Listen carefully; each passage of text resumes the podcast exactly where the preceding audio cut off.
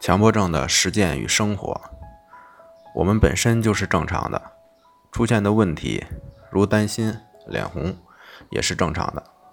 问题在于认知，即认为这些是不该有的，别人不是这样，这是应该怎样的歪曲观念。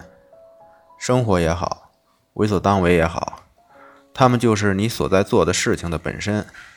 当你带着为了消除症状，或者是转移注意力的时候，其实已经脱离了生活，顺其自然就走偏了。所以做什么事情呢？就是为了事情的本身，这才是真正的生活。我们做任何事情，生活也好，工作也好，学习也好，这并不是为了什么转移注意力，或者消除掉什么情绪，而这是一个自然的过程。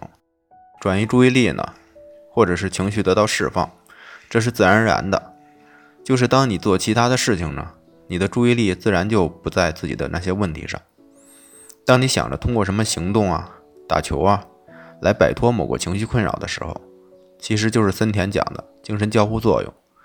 你的注意力还是放在自己的那些思维上、情绪上，所以得到的结果就是，当你带着运动是为了治好强迫的症状。你可能运动一段时间以后，得到的结果就是运动根本治不好强迫。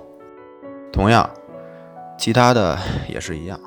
什么兴趣爱好啊，可能你抱着这样的目的时，兴趣爱好也变得索然无味。你的注意力其实还是在自己的问题上，所以这种实践的心理与为所当为是不同的。我们说接纳呢，它从来都是一个结果，它不是一个方法。包括顺其自然、为所当为也一样。强迫症好了以后，还会不会有症状？我们说症状呢，所有的人都会有，包括正常人也会有的。问题在于我们对症状的执着，就是我们想把这些症状彻底的消灭掉。而我们说呢，症状就是焦虑投入的表现，它是我们自身的一部分，就像不好的感觉是感觉的一部分。所以是不可能彻底把它消除掉的。康复以后呢，不是说没有症状了，而是不再执着，就是感觉不到什么了。就像你以前对什么很在意，后来觉得毫无意思了。所以执着于好起来的人，和执着于美好的人是一样的。真正康复的人是懒得理这些的，这就是我们和正常人的区别。所以说，问题不在于症状。